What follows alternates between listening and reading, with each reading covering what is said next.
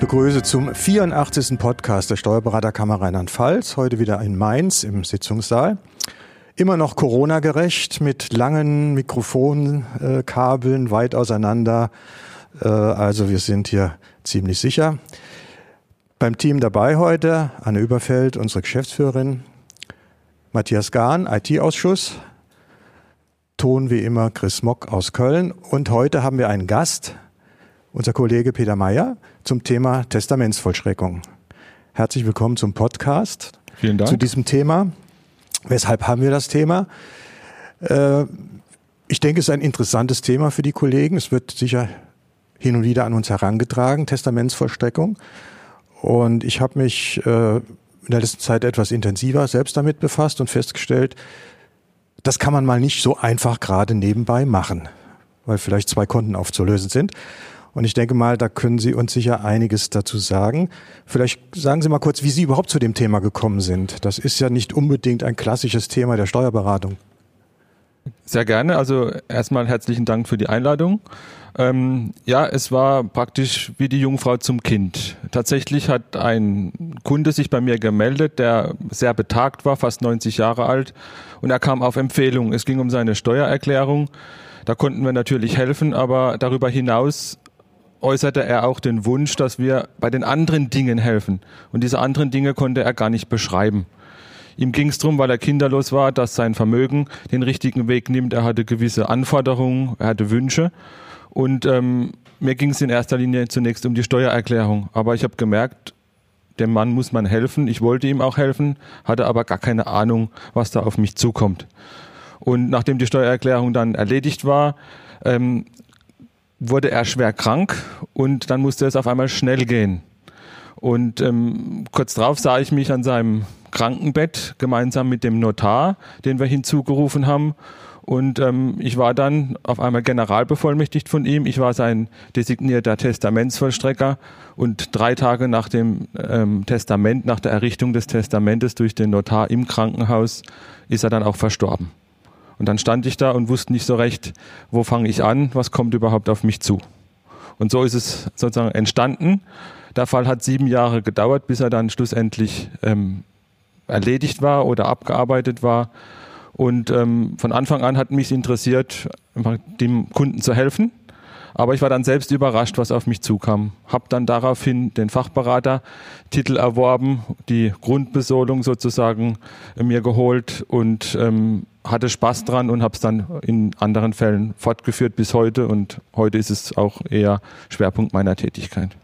Ja, ich denke, so kann das manchem Kollegen mhm. gehen. Also es hätte auch mir so gehen können vor ein paar Jahren. Ich bin auch in zwei Fällen als Testamentsvollstrecker benannt.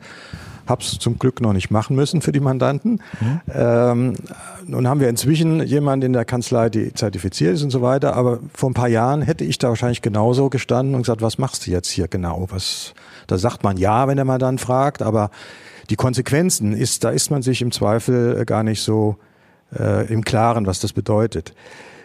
Sie sprachen die Fortbildung an. Welche Möglichkeiten haben die Kollegen denn, sich da fortzubilden oder in den Bereich überhaupt reinzukommen?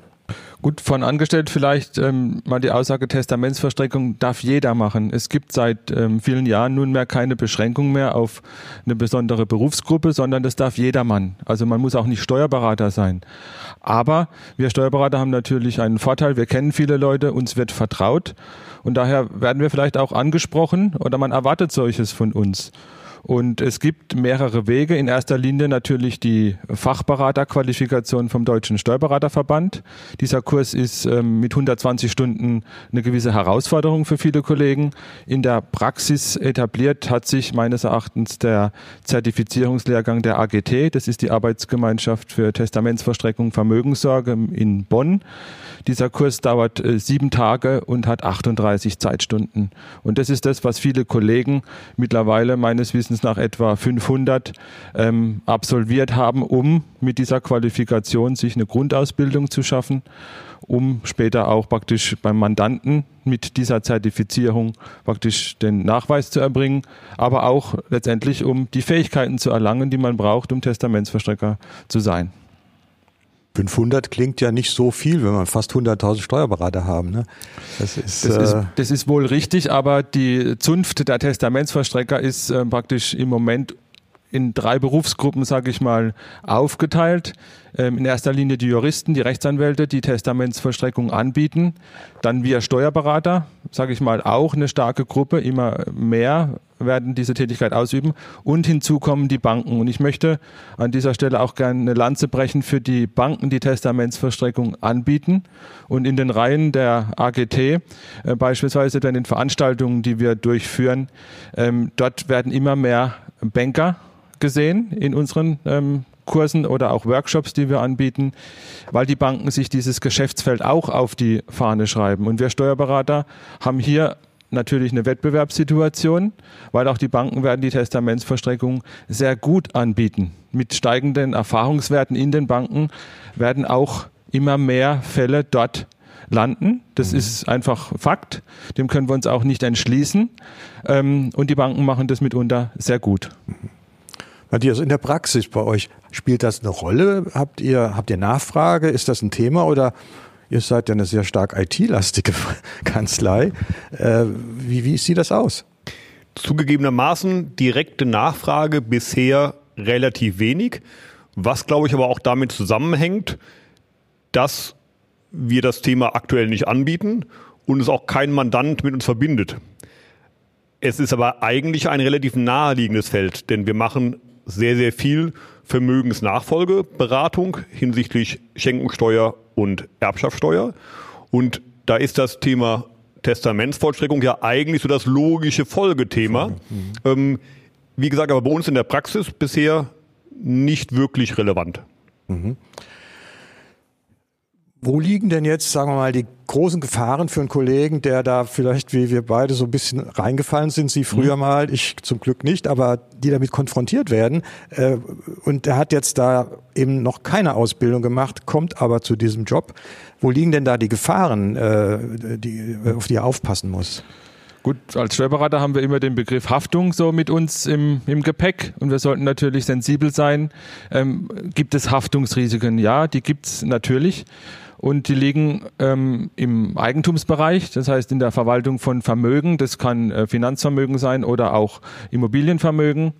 Erst recht, wenn Unternehmen im Nachlass vorhanden sind, also Gewerbebetriebe oder Beteiligungen, dann haben wir schlagartig eine große Verantwortung, mit diesen Vermögenswerten sachgerecht umzugehen.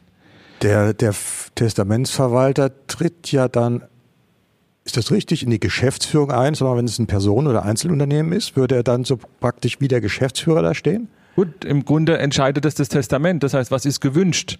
Und die Aufgaben, die sind ja dort im besseren Fall, wenn es gut vorbereitet ist, ähm, klar definiert. Aber für eine gewisse Phase hat der Testamentsverstrecker ja den Nachlass in, in Gänze äh, unter, in seinen Besitz zu nehmen, um ihn dann weiterzugeben. Das heißt, es kann durchaus sein, dass wir nur in für kurze Zeit die Verantwortung haben, manchmal aber auch beispielsweise im Rahmen einer Dauertestamentsverstreckung für beispielsweise behinderte Menschen, dann haben wir für lange Zeit die Verantwortung. Und dann müssen wir uns schon die Frage stellen, ob wir diese geschäftsführende Tätigkeit überhaupt können wir müssen weiter, ich gucke Frau Überfeld an, die Frage stellen, dürfen wir diese Tätigkeit überhaupt? Da gucke ich auch gerade hin. Und ich, ich schaue nochmal ins Fenster raus, wenn wir dann an die Versicherung denken, würde die Versicherung diese unternehmerische Tätigkeit absichern? Und da kommen mehrere Themen mit ins Boot, wo ich sage, ähm, wir dürfen, aber wir sollten vielleicht nicht im Vorgriff sozusagen in die Beratung eingreifen oder Testamentsgestaltung sollten Anordnungen getroffen werden, die auch schon die Geschäftsführung später betreffen, insbesondere die Personenauswahl ähm, für den späteren Geschäftsführer. Das heißt, wenn wir langfristig schauen, Personen definieren.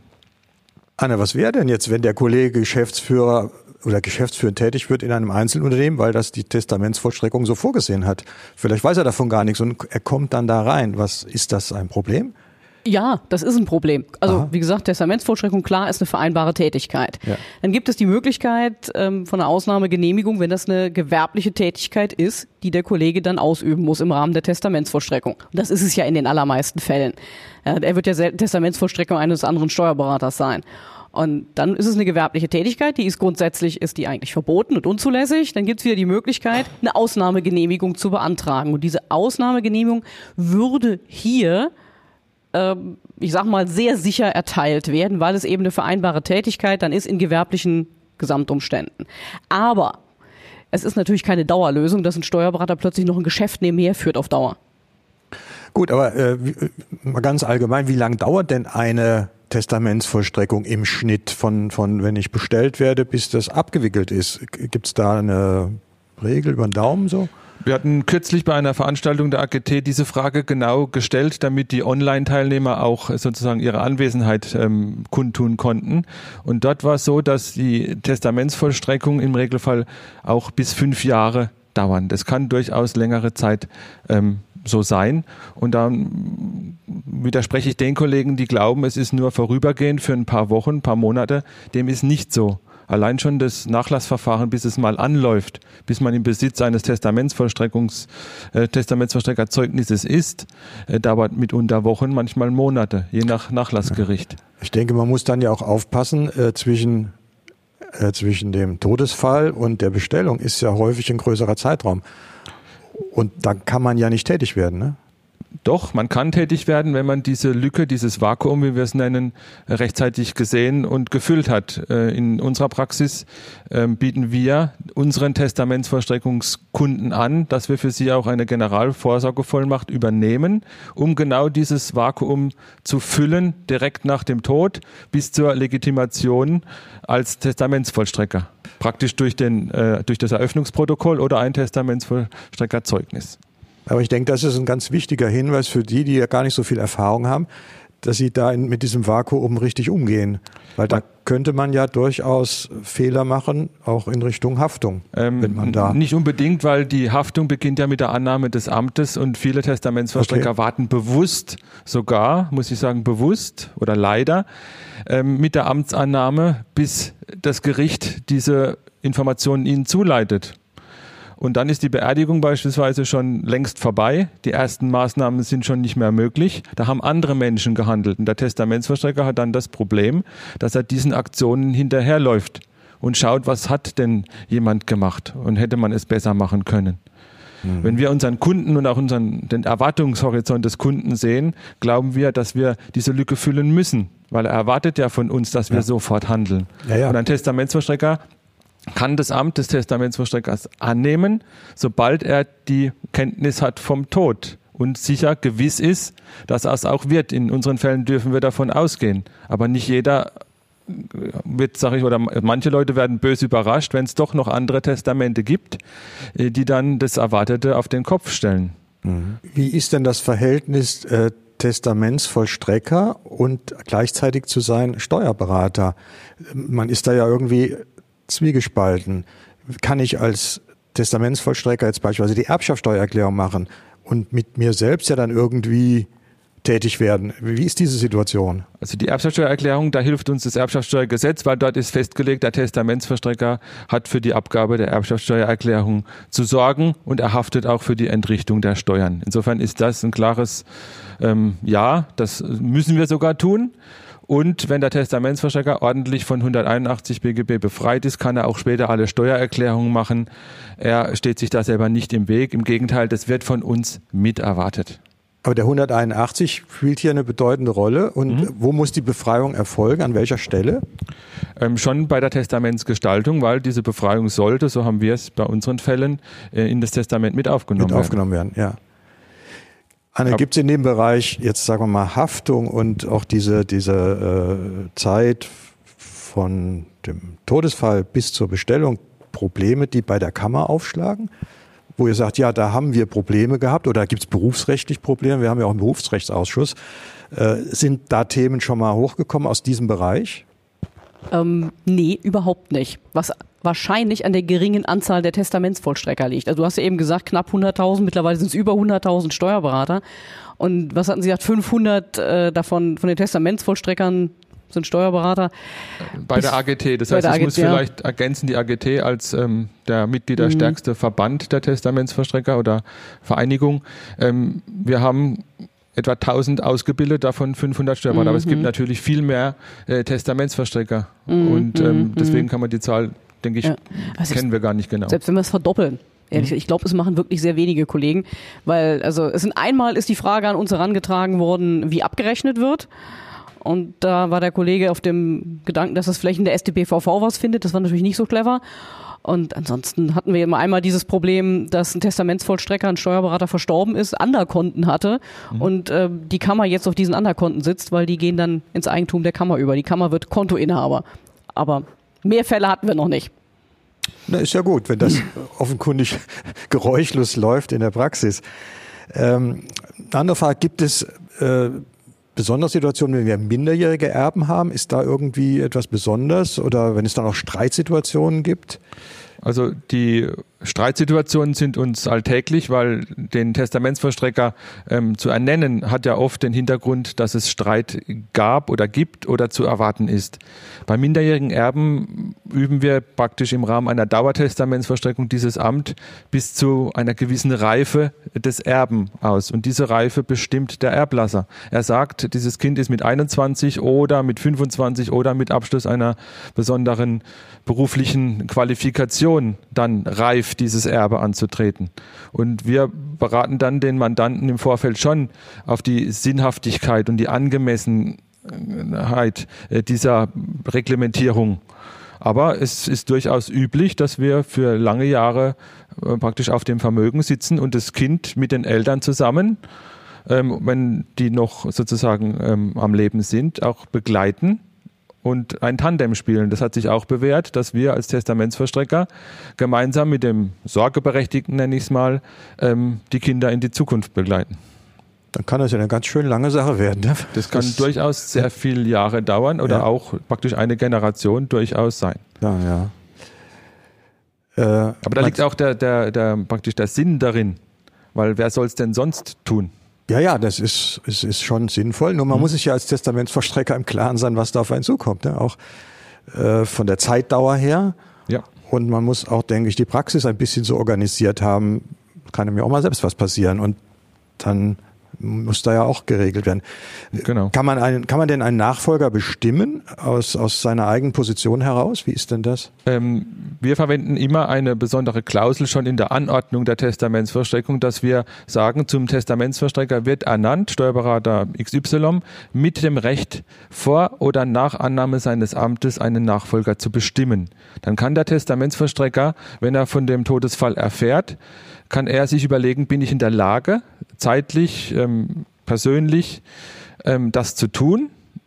Und wenn man sagt, nein, ich kann das jetzt nicht tun, aus welchen Gründen auch immer, dann kann ich einen Nachfolger bestimmen. Mhm. Das kann ich vorher tun, ich kann es aber auch während der Ausübung der Tätigkeit tun.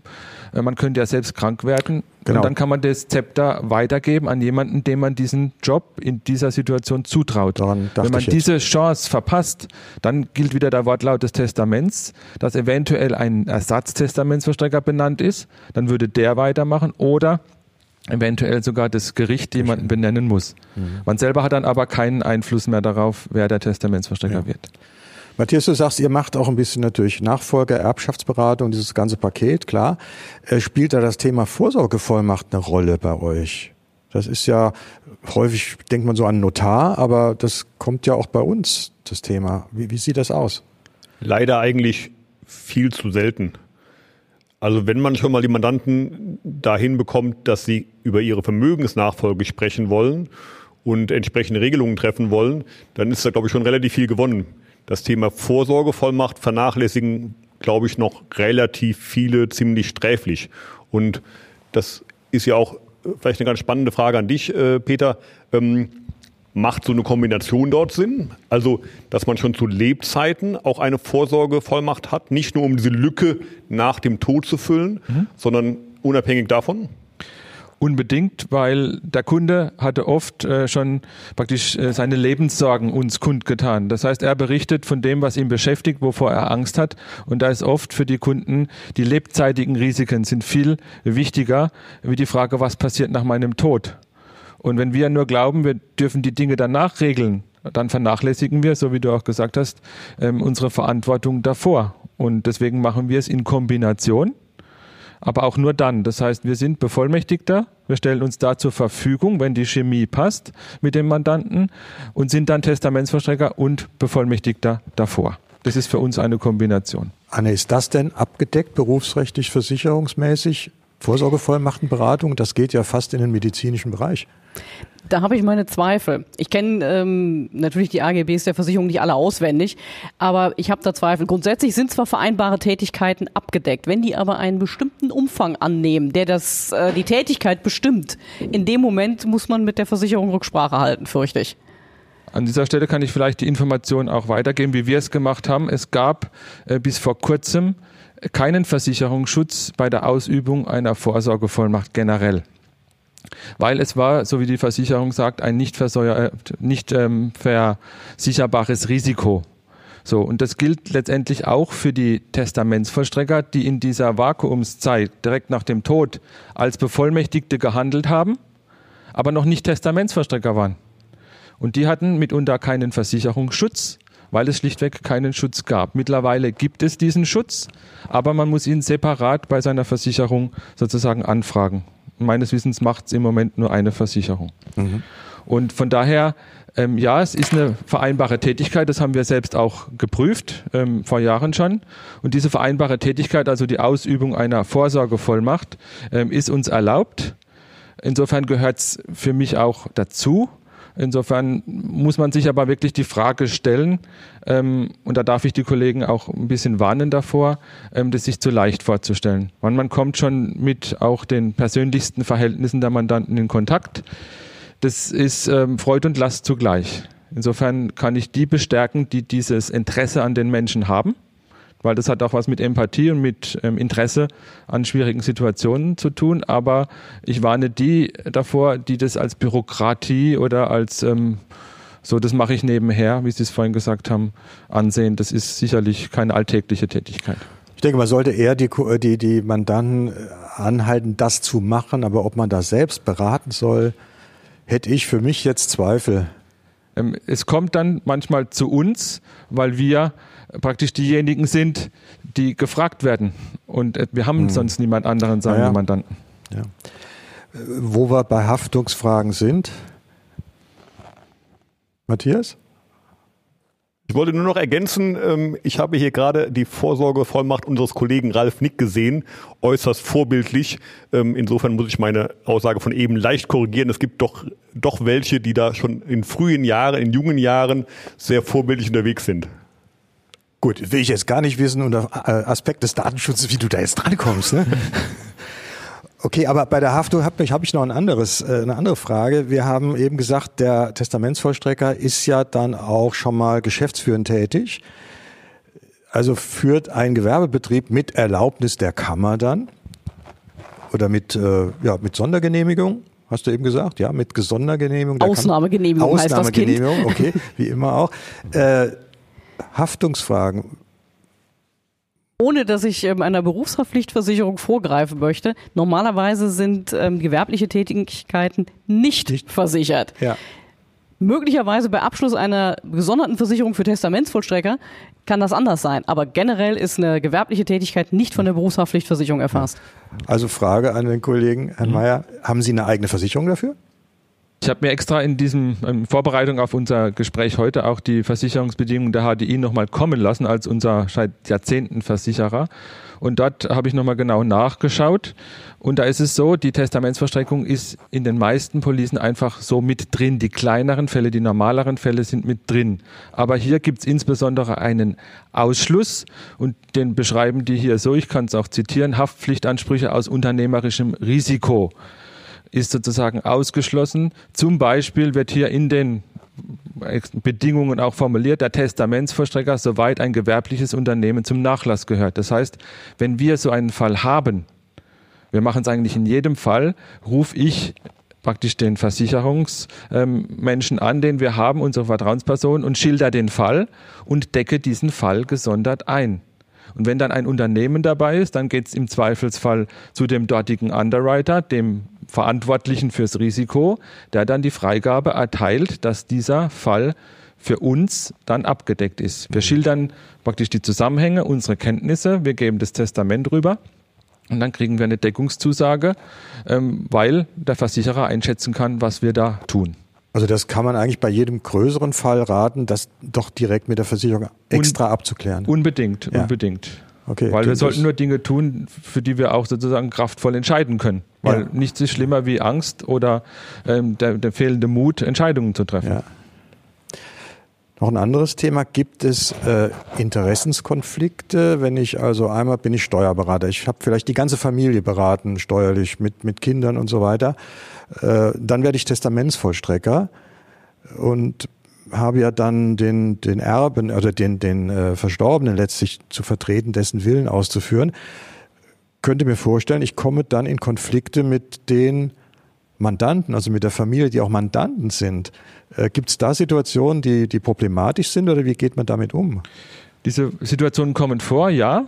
Aber ich sehe darin eher eine Chance, dass es uns als Testamentsvollstrecker äh, gelingen kann, ähm, die entsprechende Kommunikation zu ermöglichen zwischen diesen Parteien. Und wenn wir gestaltend tätig waren in der Anordnung des äh, Testaments oder der Testamentsverstreckung vielmehr, das andere ist die Juristerei, das sollen die Juristen machen, aber die Anordnung der Aufgaben, das ist ja etwas, was uns später praktisch äh, prägt, unsere Tätigkeit mitträgt. Da sollten wir darauf einwirken, dass diese Anordnungen möglichst streitvermeidend wirken. Und wir haben dann eine Chance, wenn uns auch die nächste Generation oder vielleicht enttäuschte Erben äh, gegenüberstehen, dass wir für Verständnis sorgen dieser Anordnung. Es gelingt nicht immer, aber ähm, so viel auch dazu, wir müssen auch im Wind stehen können, wenn der Mandant uns diese Aufgabe gegeben hat. Der Testamentsverstrecker hat sehr viel Macht, aber er muss auch was aushalten. Das heißt, dem muss er dann auch standhaft sozusagen gegenüberstehen. Mhm. Jetzt haben wir gesehen, es ist eine recht umfangreiche Aufgabe, die zeitlich sehr lange dauern kann. Mhm. Da stellt sich irgendwo auch die Frage, wie wird das denn abgerechnet? Sicherlich nicht nach der Steuerberatergebühren, äh, ja, Steuerberatervergütungsverordnung. Ich bin immer noch ein bisschen hinten dran mit der Gebührenverordnung.